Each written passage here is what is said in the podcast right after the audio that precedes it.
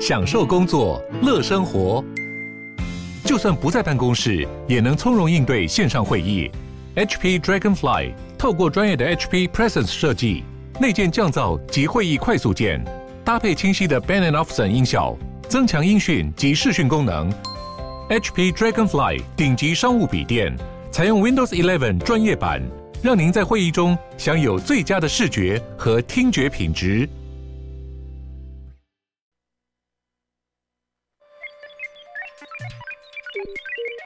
你在哪里？你在世界的哪里？台湾又在世界的哪里？男生看世界，带你掌握脉动，看清局势，找到相对位置，定位自己的坐标。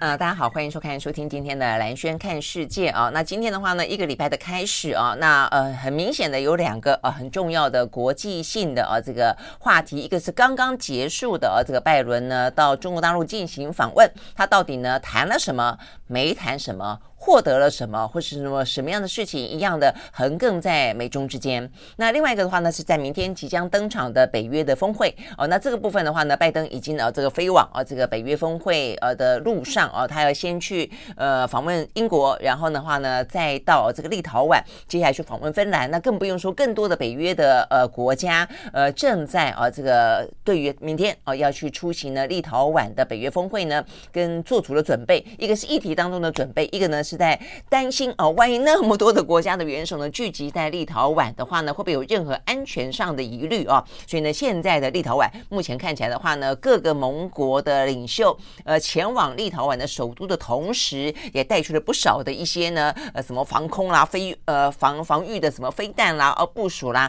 呃就担心个万一啦哦。那所以呢呃这些相关的重要的场合跟重要的话题是今天的话呢。一个呢刚刚落幕，一个呢即将要展开，是我们今天最主要要谈的部分哦。好，那当然就这个呃台湾来说的话呢，比较接近的。呃，当然更是呃，这刚刚落幕的呃，叶伦到这个中国大陆进行访问这个事情。好，所以呢，一如呢，在上个礼拜五的时候，我们看到了，那时候就有特别感受到了，就是说呢，中国大陆对待布林肯跟对待呢，呃，叶伦呃，两个态度是很不一样的啊。呃，刚刚从叶伦一下飞机啊，那就刚好，那不过当然当然当然也刚好啦啊，天边就出出现了一道彩虹，那很快的就看到呢，包括了就是美国呃，中国大陆的。阶级官员也就很巧妙的哦，这个运用了这个一道彩虹呢，来描述了哦，就是说，如果美国呢带着诚意而来的话呢，就像是雨过势必出现彩虹一样，就雨过天晴。哎，结果这个梗呢，就一路的啊，这个在叶伦呢，呃，在这个中国大陆的四天当中不断的出现，而连呃中国大陆的国务院的总理李强也在跟这个叶伦啊，这个进行非常长的啊这个对谈的同时，谈到了说，如果啊这个美中之间能能够呢，呃，美国有能够有更多的善意哦，更多的诚意展现的话，他相信哦，可能不止一道，会有很多道彩虹啊，就像呢下雨过后一样，必然会出现彩虹。好，所以你会知道，就整个来看的话呢，确确实，呃，叶伦反中国大陆哦，呃，不但是叶伦带来的讯息啊，包括呢这个中国大陆接待他的方式，也比呢布林肯呢呃热情许多，然后呢也示出了相对的善意。OK，好，那回过头去看的话呢。呃，不只是因为在叶伦来还没有来之前，呃，中国大陆就已经呃这个用比较温暖的方式去对待他。我觉得当然跟这个呃叶伦我们讲过，他在过去这段时间的谈话，尤其谈到说呢，中美的经济如果脱钩，将会是呢灾难。灾难性的呃这样的一个发展，呃，事实上呢是非常呃这个让中方呃表达呃他们确实也是这样想。我想这是一个呃摆在前面，就是叶伦的态度本来就是呢呃相对来说呃对中的言论比较和善一点的。那我想呢就是一开始呃铺的呃这个形式上的抽象的红地毯，呃也让叶伦这次来时间待的也比呃这个布林肯长。布林肯的话匆匆的这个两天一夜就就走人了啊。那这过程当中坦白说，不管就规格来说。不管就这个有点给他穿小鞋等等的状况来说，跟呢言语当中的针锋相对来说啊，事实上呢都确实比较不是那么的友善啊。那感觉感受到了中美的紧绷。但叶伦来的话呢，除了时间更长，然后呢不断的出现啊，用彩虹来隐喻呢，或者来鼓励啊，这个美方的话呢，只要能够呢做出一些呢对中方来说的话呢，愿意释出的善意的话呢，双方事实上啊可以像是很多道彩虹一样。那这个是一个整体的气氛啊，但事实上在谈的。过程当中，当然也还是哦，所以我们要看哦，在过去这段时间，呃，有人谈了什么，没谈什么。就整体来说的话呢，美中关系有改变吗？那事实上呢，就跟我们开始一开始的啊这个预估一样，事实上呢，你要期待啊这么短的一次的见面啊，就就算是四天，比布林肯长，能够改变什么太多，呃，也很难哦。所以呢，事实上也有人在。结束了哦，他的呃这个行程，然后呢开了记者会的时候，他也没有特别提到说呢美中之间有什么样突破性的发展，但是他不断的强调的是啊，他这一次的到访呢，呃，他足够的表达了呃美国、呃、在这样的一个呃美中的关系看起来愈发的紧绷的过程当中，希望维持一个平衡，希望避免冲突，希望建立更多的高层之间的交流。沟通跟往来啊，这样的一个讯息，他至少带到了。那而且呢，除了带到之外了哦，他也特别提到说呢，呃，跟呃这个中方，包括呃李强，包括他们的财政部长，包括他们的副总理啊，这个何立峰等等啊，包括前副总理刘鹤，他的呃形容说，呃，这个对谈的话呢是。呃，坦非常坦率的，具有建设性的。那当然，他也不讳言啊，彼此之间巨呃存在于巨大的分歧哦、但他认为，他认为哦、这个就是，即便没有任何的访问可以在一系之间解决中美之间的挑战，但是啊，这个但是哦、就是说就双方来说的话呢，能够建立更经常性的、跟建设性的对话，呃，然后呢，呃，建立起一个强韧的、富有成效的沟通管道。呃，事实上呢，是呃这个。美方所期待的啊，他我想这就是他所谓的成果了啊，所以我们应该这样讲，就他的成果是一个比较呃抽象性的，是一个比较情感上的啊，就是说，那当然也有可能理性，就是是不是有答应了下一次的，比方说商务部长啊的的会面。呃，但是就重点在情感上，就至少让呃美中之间觉得在未来这段时间应该有更好的一个呢，在跟叶伦谈的时候那样的个善意的呃比较缓和的、比较温暖的哦这样的一个气氛当中当中可以继续的交流，我想这个比较重要。那之所以啊这个叶伦可以呃带来这样的一个气氛。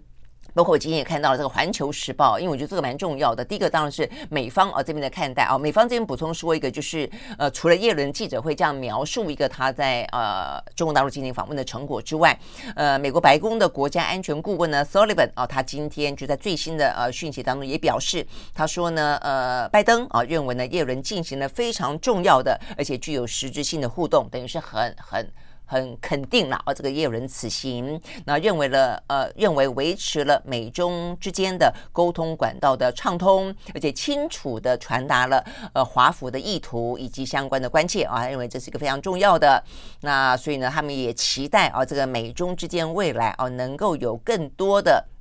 呃这个。沟通哦，维持沟通的管道啊。那 OK，所以呢，就是呃，这个白宫方面的说法。那在呃中国大陆方面的话呢，我们可以看啊，这个《环球时报》很显然比较很很可以代表啊，尤其它是一个在对外的啊这个国际啊相关的新闻当中，它很多呢是属于啊这个中国大陆的基本的立场。那他们认为啊，这个呃叶伦确实啊这次来呃他们进行了相当程度的啊，他说不只是呃这个美方这样说，中方也认为。为啊，他们等于是美方来传达了一个呃，消除了美方可能会是完全零和竞争的观点啊，意思就是说呢，我们没有跟你玩零和，我们希望彼此之间事实上是可以啊，这个公平竞争的。那所以呢，呃，这个中方也形容这个叫做深入的、坦诚的、务实的啊，这样的一个呃这次的见面了哦。那所以呢，这一次的话呢，呃，看起来就是说，就这个基本上气氛来说，他们认为啊，这个。呃，《环球时报》的社评，他们上面特别写了，他说呢，美中关系呢是冰冻三尺啊，所以意思就是说呢，非一日之寒了啊，可能需要更长的时间。但这一次的高层互动，可能是近年来美方的意识形态色彩最为淡化的一次，而且呢，双方也都展现出来可以落实元首共识，就讲去年啊这个 G20 当中。呃的这个呃场边会议呃会面的时候的彼此间共识哦，这个他认为这是一个非常重要的。那他们也读到了哦一些呢呃这个也有人带来比较正面的讯息哦，但是他们也强调呢呃其实外界的整体的悲观预期并没有改变。我我觉得这点蛮重要的，就是说，呃，意思就是叶伦虽然带来了一些比较呃善意的啊这个讯息，我们待会来跟大家讲哪些部分是比较善意的讯息哦。但是重点在于说呢，呃，环球时报表达的官方立场是说，好，我们读到你的讯息，但是这个讯息的话呢，是不是真的可以落实到后续的行动？看得出来，你不是要赢者全拿，你只是要公平竞争，呃，你并没有打算跟我们玩零和游戏，你并没有要跟我们所谓的呃呃 decoy 啊，这个脱钩，你只是要 de-risk，只是要去风险等等。我想这个部分的话，就有点说是听其言啦。啊，这一次的叶伦是听其言。那最终接下来是要观其行哦，所以我看这个呃《环球时报》采取的态度还是相对来说很谨慎的哦。那甚至他们说呢，我们中国大陆绝对不接受呢呃美国式的竞争哦，就是说你们呃就是你们有你们设定的游戏规则哦，你们认定的美式竞争，但是我们不打算要跟你们玩这个这场游戏哦。OK，好，所以大致来看的话呢，我觉得。中方对于这个叶伦的访中这一次基本上是呃欢迎的，基本上是释出善意的，但基本上来说也是啊，就是接下来看你怎么去做啊。好，那这叶伦重点他释出了什么样善意呢？我觉得中间有一部分啊是蛮重要的啊，就是说这部分其实看呃听到啊这个习近平本人就讲过几次，但从来没有听到啊这个类似呢，拜登也出现这样这样的一个类似的说法啊，就描述美中关系，那就是呢这次叶伦在见里强的时候有特别说到，他说呢，呃，美国总统拜登跟他哦，跟英烈伦都不会以强权冲突这样的个架构呢，呃，来看待美中关系啊，意思说我们不打算进行强权冲突啊。他说呢，这个世界够大，可以让美中两个国家呢共同繁荣。OK，我想这句话是蛮蛮重要的哦。这个说我一看到这句话，我就觉得，哎，这个话等于是过去是习近平的话的逻辑，然后呢，第一次听到叶伦他说他跟拜登。你都是用这种态度哦来看待美中关系，这听起来就比较共荣共存，而且比较。健康的关系了，就是代表第一个不是零和，不是你死我活嘛，呃，尤其对美国来说是我活你死哦，这个就是呃，我绝对不会让你中国大陆哦能够这样子的一个呃这个强势崛起的，但有这种讯息在里面啊，所以呢，过去其实比较少听到拜登这样的讲，我想这是第一个这样的一个讯息。那果不其然，今天我看到呢，《环球时报》他们也特别提到了这个讯息哦，说中方读到了一些呢叶伦在这次访问当中的积极表态，比方说他在呢呃这个。呃，结束访问的时候的记者会上面就说了这句话：“世界足够大，足以让中美之间都能够繁荣等等。”哦，所以他们认为这部分确实让中方有了一个呢，呃，比较可以去积极。的期待啊，期待他下一步有没有真的可以做到你说的如何让美中间共同繁荣？我想这是第一个啊，这个就是也有人用这样的话语啊，用了一个习近平的话语呢来表达呢，美国看待美中之间两大强权可能可以共荣共存这样的一个状况。第二个的话，他再次的强调，他用很多不同的形容词啊，呃的表达方式去强调说呢，就算美中之间有竞争，这个竞争绝对只是锁定在局限在。呃，比较呃国家安全层级的，呃，这个他他他做了很多说法，比方说呃，这个叫做特定的领域，呃，或者说他讲到说呢，是高度集中的领域，呃，比方说呢，是一个定义非常狭窄的领域啊，呃，怎么狭窄法？就是讲到的高科技，就是讲到的晶片。呃，就是讲到 AI 啊、就是呢量子计算啊、就是听起来就很很锁定这一些了啊、那所以呢，就是叶伦在跟呃这个中方啊、他所见到面的这些呃，真的是算中国大陆哦、除了习近平以下哦、非常重要的这一些官员里面，不断的强调的就是说，好，我们没有办法避免美中之间是有竞争，没错，是有分歧，没错，但这个分歧是很局限性的，就是很高度集中的，就在这一小块里面。哦，那他当然没有非常具体讲到是哪一小块，但他说这一块呢是涉及到，呃，美方认为威胁国家安全的这一块。那所以，但是除了这一块之外，啊，他的意思就是，那美中之间当然很多事情都可以继续的交流，都可以继续的沟通，而且他们也不希望因为这一小块的，呃，这样的一个歧义影响到扩及到其他的贸易范围。那我想这部分当然就带进来了，呃，叶伦他们想要关心的，比方说，呃，美国的企业在中国大陆的呃这个经商的环境啦，呃，这个反间谍法呢，呃，这个对于美国企业所造成的压力啦，呃，包括他们当然也关心，呃，这个中国大陆最近的，就中方来说，这个叫反制哦，但是就美国来说的话，叫做你也就是限制啊，片面限制，呃，这个美国企业的投资，或者是呢一些呃重要的关键的材料的出口，比方说镓跟鍺，那呃，当然这个对中方来说是因为你先采取禁令扩大，所以我才限制啊。但是对美方来说，当然就没有讲那么细啊。当然他也高度关注了你们这些呃这个关键材料啊的输输出啊，对于这个美光的限制等等等啊。好，那所以呢，这个部分的话，呃，对拜拜伦呃叶伦来说，当然就是呃意思就是说，我们在不是特定区域当中的。之外啊，希望呃双方之间能够有更多的呃可能的沟通跟磋商，不要让呃这个所谓的旗舰哦，或者是说呃影响到更多，或者说这个旗舰演变成更激烈的冲突。大概来说哦，这个是叶伦啊在这一次的。呃，这个访中行当中不断的啊去强调的部分啊，那也让呃大陆的官员方面啊看起来算是 catch 到这个讯息了，也接受了这个善意的讯息了，只是回过头来去强调你要言行一致。我们接下来看你接下来怎么做表达，像是叶伦啊，属于叶伦的这种比较善意的呃这个表达。好，但是呢呃整个来看的话呢，我们刚刚也讲了哦，还是有一些本来预期哦可能要谈的没有谈的。或就是本来疫情没有要谈的，突然之间谈的哦，像比方我们先前讲就讲到了，对中方来说，它高度关切的是什么？是关税。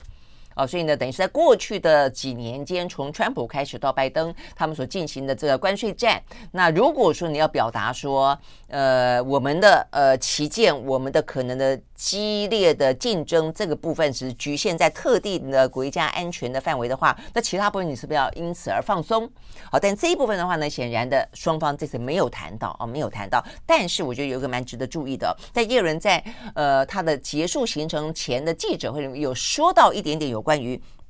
关税的部分啊，也有人说呢，呃，因为美国的法律规定，相关的关税呢，在征收了四年之后呢，会自动的失效。哦，那所以他说呢，美国的贸易代表办公办公室正在针对呢过去这段时间呢，对于中国大陆呢这呃加征关税这个事情，如果刚好时间到了，他们就可以进行评估。所以换言之，如果是在川普任内呢，呃进行的这个关税战、关税壁垒啊，这个等于是一些追加等等等的话呢，四年之后失效，大概现在就差不多有些就要失效了哦。那所以呢，那个时候失效是不是就不再继续下去了？我想这就是呃叶伦呢，虽然没有跟呃这个中。中国大陆的官员具体的谈到有关于呢要取消关税，呃，要这个呃重新降关税等等这样的一个话题，事实上是中国非常关心的这个话题。但是哦，他在这个记者会上提到了有关于自动失效这件事情，以及呢现在正在评估。我想这个部分的话呢，事实上。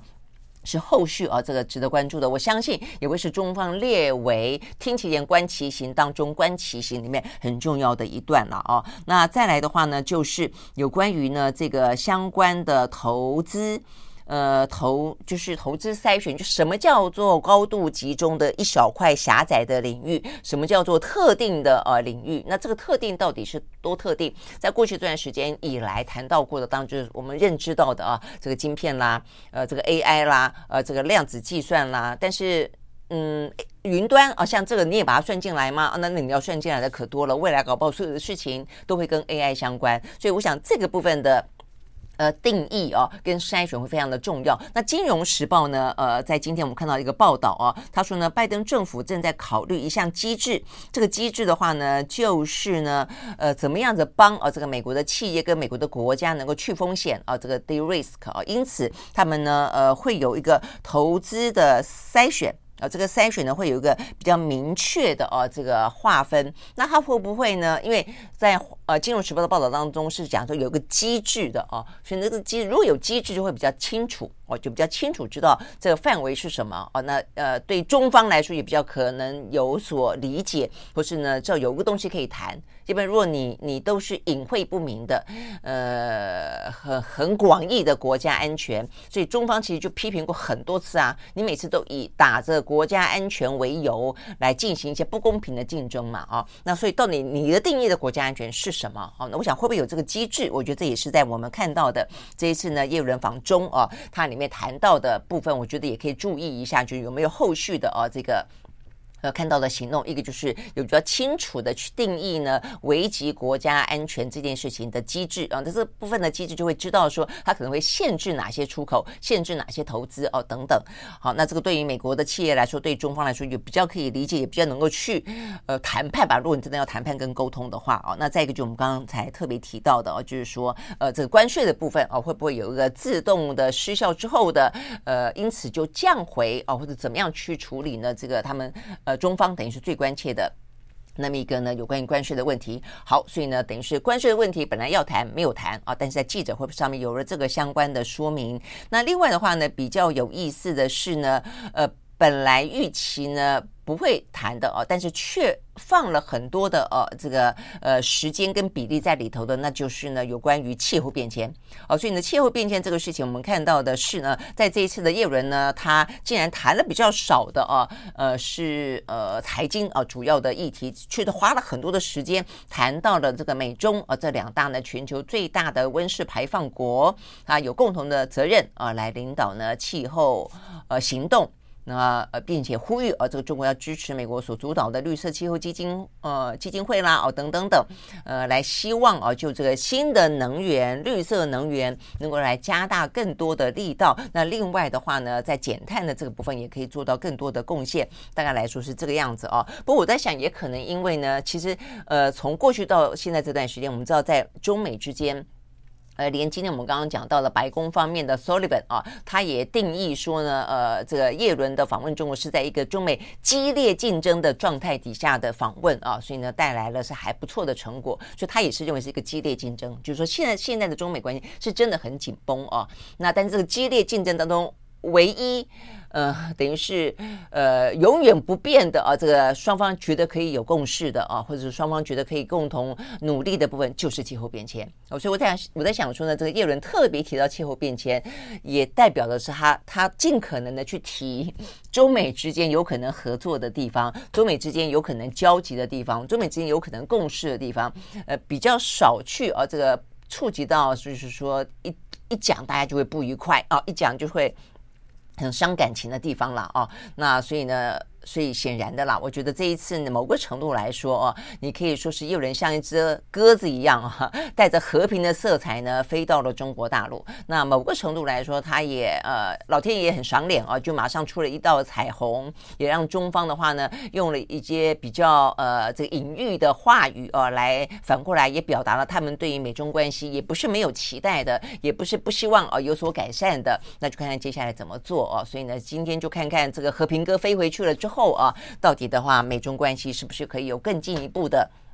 呃这些改善了啦？啊，好，所以呢，很明显的来。看啊，就是说，第一个，中方其实也并没有打算说要跟你美国呃这个呃尖锐对峙到底哦，因为说到底，在今年的中国大陆来看哦，他们的经济状况其实也不如预期的表现啊，所以不管他们的出口看起来呢，事实上呢呃不如预期的畅旺，包括他们的内需啊，事实上呢也还是有相当大的啊这个挑战啊。现在呢正在看的他们的青年的失业率哇，这个两位数字啊，呃接近两成左右，事实上也压力很大啊。那他们的这个消费疲软等等也是一个问题啊，所以如果说对美方来说，美方愿意改变啊，他的这个呃独大的啊，以美国为主主旋律的呃所谓的世界秩序等于等同是美国秩序的啊这样的一种心态的话，呃，事实上呢，呃，对中国大陆来说。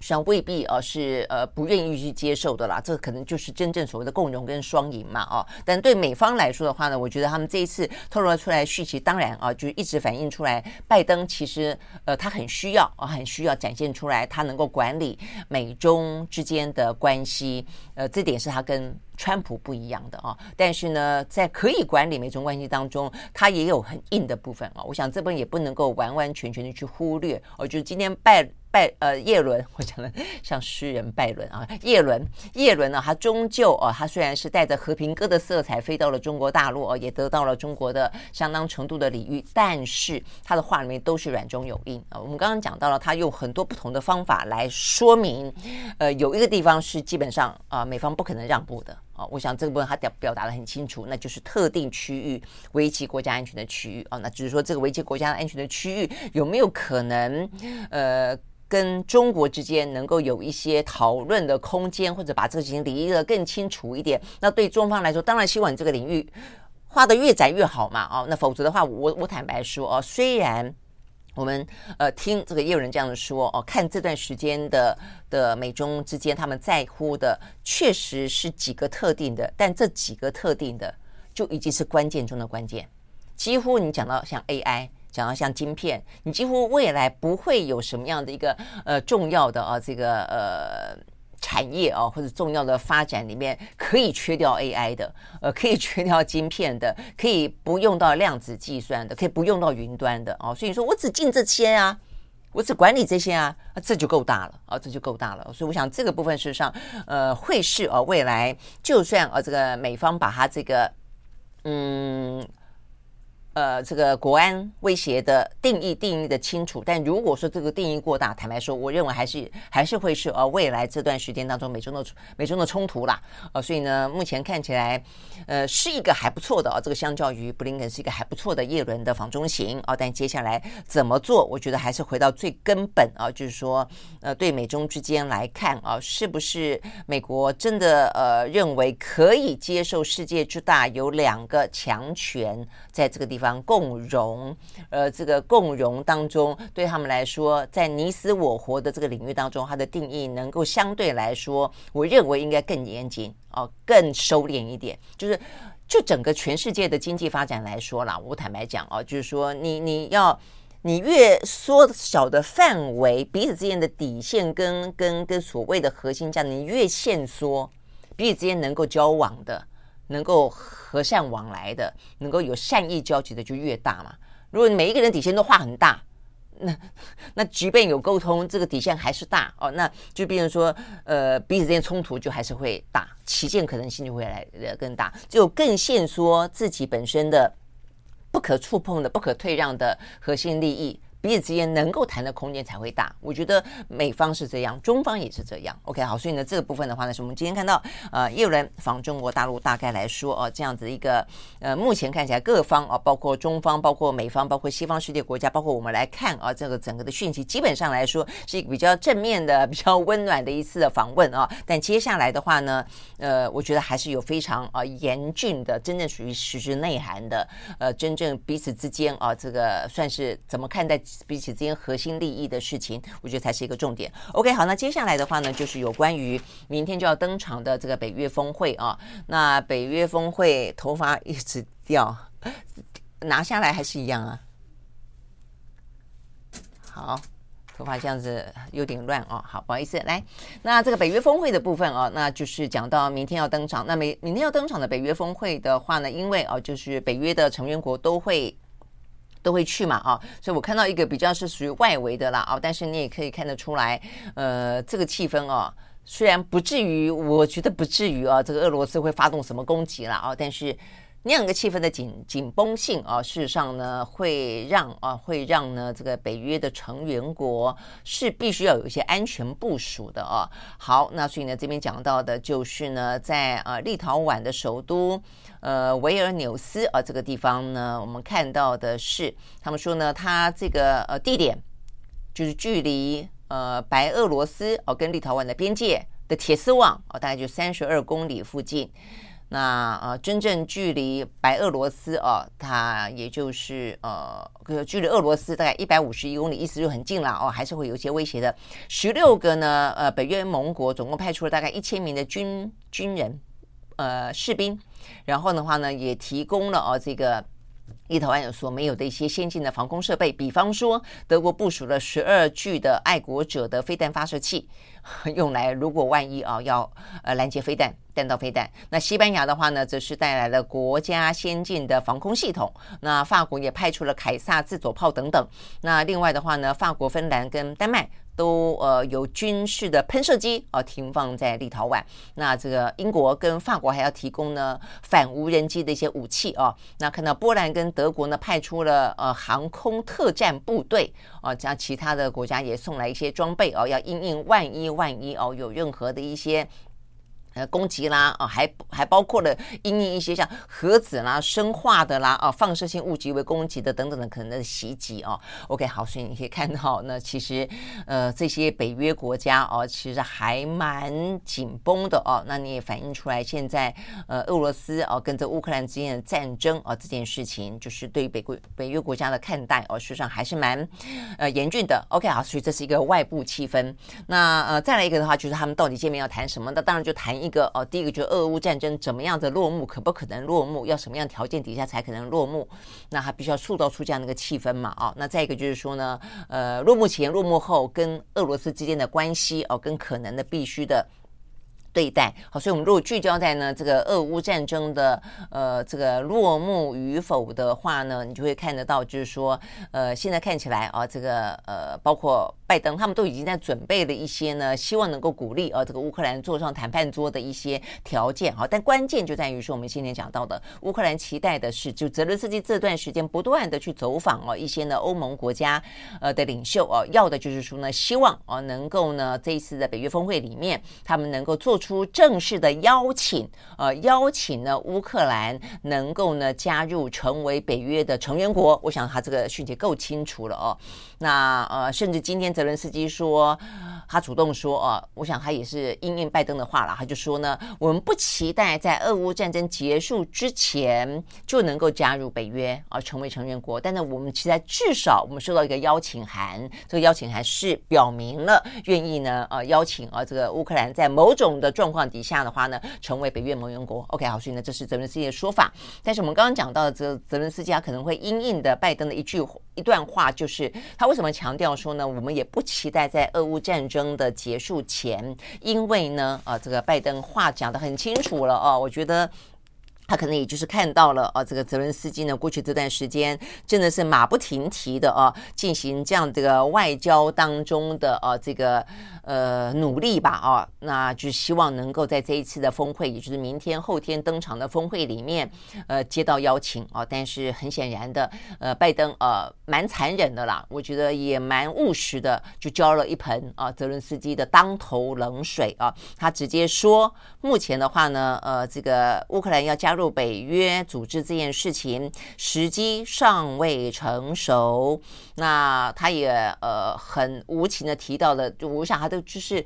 嗯，因为尚未成熟有有个理由是他们坦白讲他不愿意啊，因为现在俄乌正在打仗当中，如果说他现在就加入北约的话，代表的是北约的成员国必须为他跟俄罗斯而战。那我想这个部分是是最直接的一个理由，呃，这个美国跟有些呃这个北约的盟国不接受乌克兰在这个时候呃这个成员成为盟盟国的原呃成员成员国的原因嘛哦，那拜登也这样说了，他说呢，如果我们现在接受哦这个乌克兰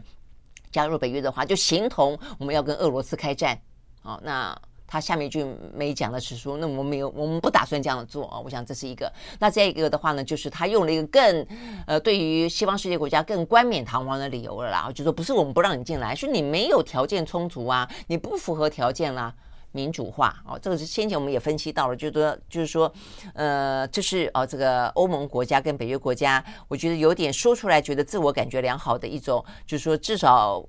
或许自己的良心比较过意得去的啦，就是说我们不这样，我们不愿意，我们不断的给你武器让你去打仗，但是我们却不愿意让你加入这个北约的原因，并不是因为我们非常的自私，而是因为呢你的条件还不成熟，你的贪腐，你的国家的民主化还不够啊，所以呢这是另外一个非常重要的理由，也是拜登啊在在 CNN 接受访问的时候他特别提到的理由啦哦。但是哦，他也强调，呃，这些话其实就事论事来谈，听起来都很残忍啦。就是尤其对于目前正在战争状态的乌克兰人啊，跟乌乌克兰人，我觉得尤其是乌克兰人，而且泽伦斯基来说，所以他再一次的强调，至少在这一次的北约峰会的两天的会期当中，呃，北约国家会尽一切的努力来做出更好的承诺，就是承诺呢要继续的提供呢乌克兰呢更好的呃更足够的这些呃军援，然后的话呢团结。结在一起要支持乌克兰 OK，好，所以大概来说就是这个样子，就是说。就是就是支持他去，呃，继续打这场仗，而且呢，继续支持他呢，就是可能坐上谈判桌，等等等啊。但是呢，呃，拜登说了啊，就是在俄乌战争落幕之前，谈乌克兰加入北约成为成员国为时尚早。OK，好，这个话呢是讲的蛮蛮白的了哦。OK，好，那但是至少哦，至少这个呃，拜登说，因为有些国家现在呢，甚至对于继续的提供军援给呃乌克兰，可能也还是有一些疑虑哦。那他说，至少这个部分，我们希望呢，在这一次的北约峰会当中能够达成共识。OK，好，我想呢，这个对于乌克兰的呃总统啊，这个泽连斯基以及乌克兰人民来看的话呢，如果你期待更多。就是在这次北约峰会当中，就可以有这么的明确的啊，这个在泽连斯基说法当中叫做呃毫不含糊的、非常清晰的啊这个讯息，我看真的是要失望了啊，呃他已经给你讯息了，就不可能啊，就不可能，所以呢，等于是丑话说在前面了啊，好，所以呢就是。在这次的俄乌战，呃，在这次的呃这个北约峰会当中，蛮重要的一个话题。但是呢，呃，这个拜登也算是说了一个大白话啊，就在这个呃峰会的召开之前就告诉你就就不可能了啊，所以呢也不用期待太太多。好，也因此我想这也是让这一次的峰会呃话题聚焦吧，那就怎么样子帮助呃乌克兰在呃继续得到更多的一些军援啊，继续的跟这个俄罗斯能够呃有这一场最终希望导向和平的呃这个战役如何的结束啦？我想这个。是比较清楚的了，就说你要先结束。哦，然后的话呢，北约才可能接受呃乌克兰成为啊这个成员国。好，那除了这个之外的话呢，当然有一些呃周边的零星的，比方说呃这个芬兰会成为这个最新加入的呃这个成员国。那另外的话，瑞典啊，所以瑞典的话呢，它的总理已经去去了呃美国了。那所以呢，呃这个部分的话呢，美国也支持他呃这个加入呃北约，但是土耳其还没有同意哦。所以这一次的话呢，北约峰会的场边会里面会有一个比较值得注意的，那就是埃尔段要跟拜登见面。那很显然的，呃，拜登会要去说服他，呃，可以同意哦，让这个瑞典加入。北约成为成员国，好，但是的话呢，呃，这个埃尔段啊，显然的也会有一些呃有所要求吧，啊，就是如果说你要我同意的话呢，会不会有其他的部分可以满足土耳其的条件？比方说，目前我看到这个土耳其方面的最新报道谈到的是，啊，他们认为呢，土耳其要跟美国的总统拜登见面的时候，至少除了要谈呃这个乌克兰加入北约啦，呃这个瑞典加入北约啦之外，希望。美国能够卖他们 F 十六战机，OK，好，所以我想这个部分的话呢，都是啊，每一个国家都是有自己的算盘的了哦。所以呢，如果说呃，北约跟美国要争取土耳其可以支持瑞典成为第三十二个北约成员国的话，那么呢，应该会有其他军售上面的部分，希望是土耳其能够配合的。好，那所以呢，这个部分的话呢，是呃，北约除了乌克兰之外啊，那这个呃，瑞典啊这方面的话呢，另外一个相关的话题。那再来的话呢，当然是有更多的啊，我们也谈到过了这一次的北约，虽然我们在上个礼拜五哦，就相当程度的关注到了这个话题。我看到接下来国际媒体报道当中也都锁定这个焦点，那就是我们看到了有关于北约邀请更多的来自于亚太、印太地区的国家去参与北约哦。那这个当中。的话呢，最受到关注的是已经第二年啊，这个连续两年加呃去参与的啊，这个对他们来说这叫伙伴国哦，那就是日本、韩国、纽西兰跟澳洲。好，那所以呢，呃，在今天的媒体当中，呃，报道当中讲到说呢。呃，这个呃，就是北约跟这四个亚太四国当中啊，很可能会在这次的北约峰会里面发表联合声明啊。那这个联合声明当然要表达的就是，呃，现在很多的呃国家啊，就区域当中的安全已经不仅止于区域这个地区自己本身的。呃，这个安全而已，它已经攸关到全球了哦，所以他们必须要把这个北约啊，就是说，意思是说，目前看起来，比方说了啊，这个中国的呃威胁，它对经济上的，在军事上面对这个欧盟可能的威胁，呃，可能呃已经到了。嗯，不是啊，这个仅止于在亚洲而已了啊，也因此的话呢，他们呃会进一步的来参与亚太的事务，因为亚太的事务终究会影响到呃这个欧盟，他们的意思是这个样子的。那事实上我们看到确实是嘛，啊，所以呢，在过去这段时间，除了他们邀请了亚太的国家去参与北约的峰会之外，我们也特别提到了啊，这个比方说北约打算在东京。呃这个设立办事处。好，但是。这部分事实上呢，在呃欧洲内部呢是有不同的呃歧见的哦，就是说到底他们关心印太要关心到什么程度？我觉得一个是呃主观的意愿，第二个的话就是他们有多大的能力啊，一个就是你的企图心跟你的能力实力的问题了啊。那呃这个在欧洲来看的话呢，事实上你能真正具备有啊这个。呃，接受美国的邀请，或者说自己也愿意主动的参与印太的事务啊，呃，进行在军事，尤其军事上面的合作的，比如说你有海上的能力，其实这这种这种状况也不多哦。那呃，这个少数的几个呃，英国啦、法国啦。呃，这个德国啦，可是德国搞不好都还都还算不上啊，但是就是很很少数了啊。那所以呢，第一个就是你你心里想，你也未必真的能够做到啊。那再一个的话呢，就是说，如果你真的有能力能力做到的话，那你要不要这样做哦？所以，比方像法国，法国有能力哦，但是他现在呢，其实就很清楚的，他认为说，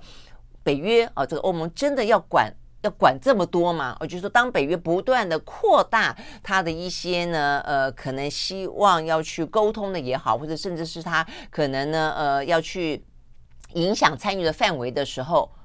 那么他有没有能力做得到？而且这个能力的话呢，就包括了说他要不要做得到哦，包括如果说你搞坏了跟中国的关系，那这个对于。北约内部来说的话呢，实际上就会有一些分歧哦。有因为有些国家它跟中国的关系比较近，有些国家跟中国的呃这个贸易往来比较深啊。也因此的话呢，如果你北约呃扩大到呃这个印太地区、亚太地区，然后被中国大陆认为说你选边站，你选了亲美。你选了这个反中，那因此的话呢，会不会因此呃造成哦对于这些北约盟国之间的呃影响？那这个影响会不会造成北约内部而失和？我觉得你这样子主张，我那样的主张，等等等。所以像是法国，他就不主张哦，在这个对于中国大陆这件事情，必须要选边站哦。所以呢，过度的去介入呢亚太地区，呃，过度的去。强化呢北约的印太战略，他就认为是一个呃不够聪明的哦，他也反对这样的一个做法哦。那所以呢，现在看起来北约事实上是有点分歧的哦。那所以呢，在这一次的这两天的北约峰会里面，会怎么样讨论这样的事情哦？当他们去讨论到说北约跟亚太地区的关联的时候，谈到呢这个亚太地区当中跟中国之间的关联的时候，他们到底会如何的表达、如何的界定、如何的决定？我觉得是还蛮重要的哦。那事实上呢，在过去这段时间当中，呃，北约跟欧盟开始关注到中国大陆，也不过就是过去的四五年间的事情哦。呃，大概在二零一九年吧，哦，算是呢他们的成员国。呃，在一些声明当中，第一次对于中国的崛起表达过关心。那再来的话呢，就是在去年啊，这个北约的战略概念当中，第一次表明这部分呢，大概也跟呃这个欧盟哦，他们大概是脚步蛮一致的哦，就是把中国界定为一个也是伙伴。也是竞争者，也是对手哦，所以呢，呃，这份当然就是跟美国很不一样了，因为美国是目前呃单极霸权嘛，所以他他看待啊这个呃中国，他觉得是一个呃竞争者，甚至是一个对手的比例来的更高一点。但是对欧盟来说的话呢，他就觉得说我可能伙伴的成分可以再多一点，或者我竞争者的成分会再多一点。但是对手的成分希望低一点哦，所以呢，这个部分的话呢，是事实上，呃，欧洲国家开始思考这个问题，我觉得有他主观当中的想象，跟在经济当中面对到的问题，但也有比较被动的是接受美国的邀请，呃，因为对美国来说的话，他其实他一个哦，他一个国家呢重返印太，呃，不如他拉帮结派，大家都来印太，哦，共同的来围堵。哦，那包括你如果说有一个可能战略冲突的发生的时候，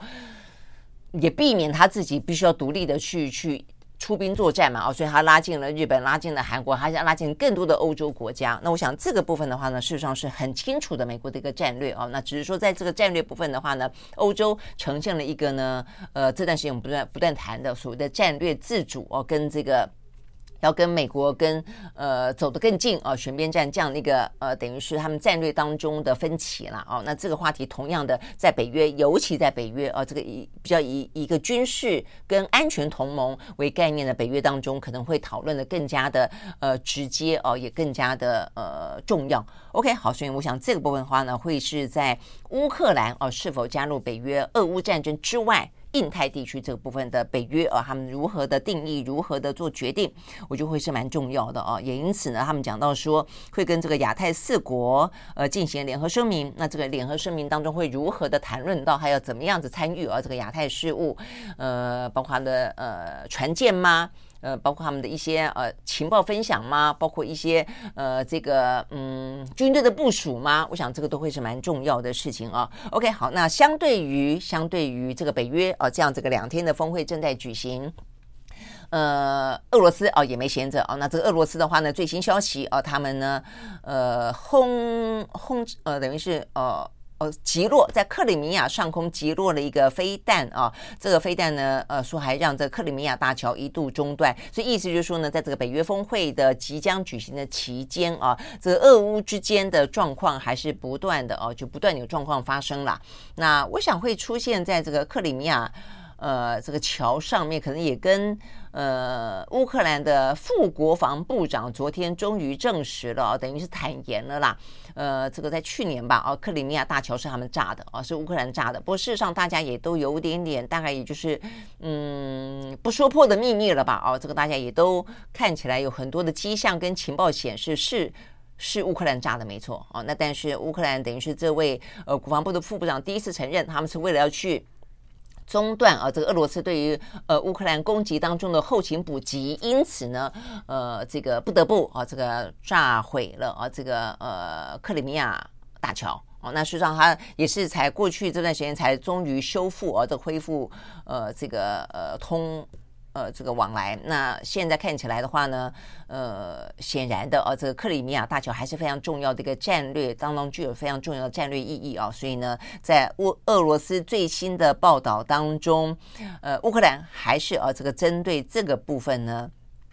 不断的进行相关的攻击了啊，所以最新的这个就是说，乌克兰发射了一枚呢巡弋飞弹。啊，那呃被俄罗斯呢所拦截，但是呢在拦截的过程当中还是短暂的封锁了啊这个克里米亚大桥等等。OK，好，那所以呢这个部分的话呢讲到的就是俄乌的战事还是不断在发生。那对于中国大陆来说的话呢，当然也会感受到啊这个北约就原本美国对他啊这个呃步步的啊这个扩大禁令，然后进行呃这个呃反制或者限缩，他也不断的邀请北约国家。欧盟国家来到印太，那所以呢，中方除了跟美国直接交涉，哦，就像是叶伦，我们刚刚讲了那么多之外，那当然也有他自己也必须要去拉帮结派的部分啊。所以呢，这个最新的消息在上个礼拜哦，才刚刚落幕的，就上海合作组织。和目前看到的讯息是，他们呢也正在积极的啊，呃，能够争取更多的国家呢加入这样的一个上海合作组织啊。那这个上海合作组织的话呢，因为听到“上海”两个字，一般会比较觉得它可能是一个经济合作组织啊，不过事实上不是啊，它是在二零零一年的时候组组啊，等于是呃倡议，然后开始组建啊。那好像在二零零四年正式宣布成立，而且召开第一次会议。那事实上那个时候的话呢，呃，二零零一年你应该会很清楚知道，那个时候呢，其实。呃，全球最关注的事情是反恐，是反恐啊，所以那个时候包括美国的九一一事件啊，那所以的话呢，事实上在那个时候呢，呃，所谓的反恐的话，很多来自于伊斯兰啊，来自于中东地区，所以呢，在这个上海合作组织由中国跟呃俄罗斯一开始倡议发起的部分呢，事实上很多的呃事啊，是呃这个呃中。中亚地区啊，这个中亚地区就有所谓，比方说东突厥组织啦，哦，伊斯兰组织等等啦，哦，所以呢，比较是这方面的组织。所以一开始的成员国啊，是中国、俄罗斯、哈萨克、吉尔吉斯、塔吉克跟乌兹别克等等。那后来陆陆续续加入，还包括了像巴基斯坦啦、印度啦、伊朗啊等等啊。那呃，所以呢，从一开始实际上是以反恐与军事合作，所以他们办了很多场的联合军演，以这个为主。但现在的话呢，似乎呢，打算把这个。呃，反恐的任务降低，但是军事同盟，呃，跟这样的一个演习的成分加大哦，所以相当程度的呢，因为北约本身就是一个安全同盟哦，所以呢，如果上海合作组织的话呢，是不是也会发展成一个呢，相较于北约跟美国他们的共同的合作之外的一个呢，呃，类军事同盟或是一个安全同盟？我想这个部分的话呢，事实上是呃。最近这段时间受到关注的哦，因为呢，现在看起来，呃，不少的成员国，因为也就是避免在美国跟中国之间选边站啊，所以你会看到有些很分明啊，这个这段时间亲美的，他也加入了，或者他也活跃在这个上海呢合作组织当中。印度就是一个最鲜明的例子。那实际上不止印度啊，包括呢去年加入的伊朗啊，那目前看到的话呢，也越来越多的啊，这边讲到说呢，越来越多一些呢不想要选边站的不结盟。的国家啊，呃，正在呢，就是上海合作组织正在跟他们招手，欢迎他们呢，能够在这个呃。地缘政治好像必须要被迫选边的时候啊，呃，等于是也加入。那对中国来说，当然就壮大他自己这方面的势力。那就算说不是呃只支持中国而反对美国，好歹你就是也加入，代表的就是彼此之间能够有更多的一些相关的抗衡啊。所以目前看起来，呃，这个呃，我看到这边是北京啊，北京清华大学啊，他们的学者啊表示，目前看起来的话呢。呃，这个上合组织啊，正在针对印度啦、中亚国家啦，还有甚至是更多的全球南方国家，呃，希望能够呢来呃加入强化啊这样的一个组织，用来对抗北约。OK，好，所以我们会看到呢，这个世界啊，这个嗯，在过去这些年啊，这个十几二十年间，以经济为主的全球化带动了更多更多的啊，抹平国界，然后进行更多的一些合作分工这样的一个氛氛围啊，跟那么一个等于是国际啊这个秩序或者是国际国跟国交往之间的一个主流，但这个主流呢，目前看起来的话呢，正在遭逢相当大的啊一些逆流跟干扰啊，所以越来越多。的一些呃区域性的组织啊，不同的呃，不管在经济上的，不管是在产业链上的，不管是在军事合作上的啊，目前看起来也都开始呢分裂啊，这个全球化正在碎裂当中。我想这个是一个蛮。鲜明的一个趋势啊，只是这个趋势本身，呃，到底势利势弊啊？那对于经济上面有非常大的一些影响啊。我想我们台湾也正在感受到，有些部分得利，有些部分可能会受害啊。有些国家会得利，有些国家会受害，有些领域会得利，有些领域会受害。但除了这个之外的话呢，呃，更多的其他的部分啊，包括一些我们刚刚开始讲到的，包括像的安全，呃，这个安全同盟哦，这个概念的话呢，事实上也越来越开始啊。这个呃武装起来了啊，那这个武装起来的呃的趋势绝对不会是一个好事了啊，因为你你开始有一些安全上的威胁，代表的就是你有战争上的风险，而这个战争风险的话，如果说台海永远是他们目前看起来认为是在俄乌下一个呃风险发生的战争发生的冲突发生的呃热点的话，那对台湾来说当然是非常的糟糕的。OK，好，所以我想这都是哦，目前正在剧烈变化中、正在进行中的呃国际之间的大事。OK，好，那另外的话还有两个呃，这个在这个大的潮流当中两件呃也算重要的，但是相对来说比较针对性。第一个，呃，美国不是说要继续的提供武器给乌克兰吗？啊、哦，那提供什么武器呢？有一个武器提供的是真的很糟糕哦，它叫做集束弹。我说它在过去这个周末当中呢，引发了相当大的哦高度的。呃，讨论，呃，甚至非常难得的，哦，有六个国家直接跳出来反对美国提供集束弹给乌克兰。哦，我想这是这段时间以来啊，基本上来说呢话呢，这个西方跟北约国家还是啊还是团结的，但这件事情上面看起来呢，非常明显的啊这个分歧，而且是反对美国。为什么？因为这个集束弹的杀伤力，对于呢这个平民百姓的无辜被波及的状况会来得非常的明显啊，也因此的话呢，这些国家。非常具体的，而且非常尖锐的啊，这个反对美美国呃，这个提供啊这个集束弹给啊这个乌克兰。好，那这边讲到的事实上呃，针对集束弹呃，全球事实上是有个公约的哦，全球有一百三十多个国家呃，在先前的啊这些战争当中得到的啊非常惨痛的教训，因此而缔。呃，这个缔结了一个叫做呢奥斯陆集束弹药公约啊，它就禁用这种炸弹，因为这种炸弹的话呢是一个大炸弹呢会释放很多小炸弹啊，那所以它会让一整片的区域呢都因此啊这个呃受到攻击。那当初当然就希望哦、有些壕沟炸不到的啦，很多地方炸不到的，就透过这个集束弹能够来进行攻击，但是也因为这样的关系啊，这个。发现它会伤及非常非常多的无辜，而且集束弹在当下没有爆炸的几率很高。我看到这个媒体报道说呢，呃，有百分之二十到百分之四十，哦，有这个几率这么高。那当下没有爆爆炸的集束弹放在呃，就如果说没有被发现，也没有被处理掉的话，就会变得有点像是战争过后的地雷这样的概念，它就会到时候呢会在你不知道的时间点上面炸伤一些无辜的啊、这些平民百姓。所以这是为什么啊这个集束弹呢被呃三一百三十多个国家愿意加入联署。禁用的关系，好，那美国，但是美国没有当年就没有加入这样的一个公约哦，那他所以他现现在呢，呃，但是很多国家不用了嘛，所以我我强烈怀疑这美国这是在干嘛呢？去库存化嘛？他是不是有也因为这样有很多哦，这个集束弹就没得用了哦，所以呢，趁着这一次啊，因为这一次的俄乌战争当中，俄罗斯用了，乌克兰也用了，那乌克兰用完了。哦，所以他他等于是需要哦，这个买来更多。那嗯，现在美国他愿意卖哦，但是我觉得这是一个非常恶劣的一个状况哦。所以呢，呃，那么多的国家反对，而且你明明知道有那么大的一个呃后后续的危害啊，但是美国现在出来啊澄清，澄清什么呢？他说呢，很多的集束弹哦，这个呃有百分之二十到百分之四十的未爆。那是因此才会造成接下来可能的伤害，但是他说我们美国不一样，我们呢美国呢这个未爆的比例啊，这个哑弹的比例，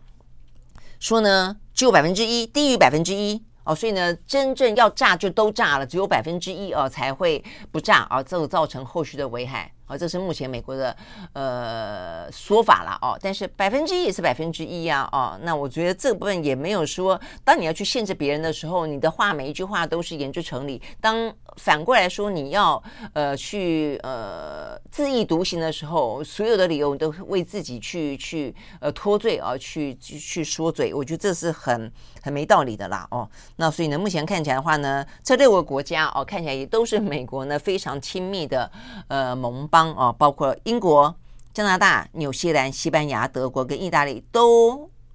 公开表态反对呢。呃，这个美国啊卖给乌克兰，也反对乌克兰呢在这个战场上面用这样子的一个武器啊。那虽然乌克兰说那。俄罗斯也在用，但问题俄罗斯在用，不见得代表的乌克兰也也要用，或者美国要要卖这种武器啊，来给这个乌克兰了啊。OK，好，所以目前看起来的话呢，呃，联合国秘书长啊也同样的反对美国提供的集束弹啊给这个乌克兰。OK，好，所以呢，这个是在战争当中啊，就是说这些手段。你你打赢打输是这件事情啊，但是中中间受害的是不分呃国家的哦这些人民。OK，好，所以我想这是一个美国非常非常糟哦，所以目前看起来被骂的哦，这个很惨的这个集束弹的事情，不晓得他会不会因此而取消，呃就不卖了啊。好，那另外一个的话呢，就是呃也是一个蛮糟的状况，那就是呢。日本啊，这个要排核污水啊到大海当中这件事情，那在过去的这几天当中啊，呃，看起来就是呃，包括日本的渔民，包括呢韩国的民间，呃，包括中国大陆哦，从官到民啊，这个就是不不同的程度了啊，继续的批评啊，那已经不只是批评日本了啊，批评呢联合国的呃这个国际能源总署，批评他们呢，呃，事实上呢是。非常的呃，这个具有高度的呃，这个偏见的，等于就是双标啦，就是说你呃，等于是有点在掩护日本啊，这个进行呢这个危害海洋啊，危害。呃，这个人人类啊，这个健康的事情啊，所以呢，这个部分的话呢，看到国际之间很多这样批评。那昨天呢，最新的是北韩也跳出来哦。那北韩的话呢，也呼吁啊，这个国际社会他们批评，就是说你一天到晚指着我我的鼻子讲我说要去呃，可能呃什么发展核武啦，哦这个进行核试爆啦，结果你对日本啊排放核废水，你竟然用这个非常可恶的双标哦。所以呢，就是北韩，我觉得还是选择性跳出来了啊，但是。呃，确实，呃，这个国际能源总署哦，在这件事情上面遭到了非常大的批评啊，所以呢，包括了他们呃，即便愿意去跟南韩的民间呃沟通，还有最大在野党，前两天啊，昨天啊，这个南韩最大在野党共同民主党呃才跟啊这个呃国际能源总署的署长葛罗西见面啊。那这个葛罗西当然希望跟他们说明为什么他们会最终呃等于是同意啊这个日本的排放核废水，或者说支持哦日本排放核废水的这个最后的这份报告。那他的说法说，并不是他们鼓励日本去这样做，而是日本做了这样的一个事情，他们呢只好很认真的去研究，而这个研究结果说应该不至于造成对于人体健康的危害了哦。所以等于是这位葛罗西呢不断的去解释了啊，去解释说，呃，他们这个不叫做对日本背书啊，只不过是。呃，就是他们都这样做了，我们只好去对应，而且甚至他还说，哦，这个国际能源总署啊，也因此很重视啊，哦，所以组成了一个十一个科学家所组成的团队，也因为这样关系，还要在日本啊，这个成立办公室，要去监督他，哦，这个未来每一年每一年的排放量。好，但是即便这样子说，还是没有办法阻挡啊。我们看起来呢，这个呃，南韩的这些国会议员还蛮不给他面子的，当场斥责。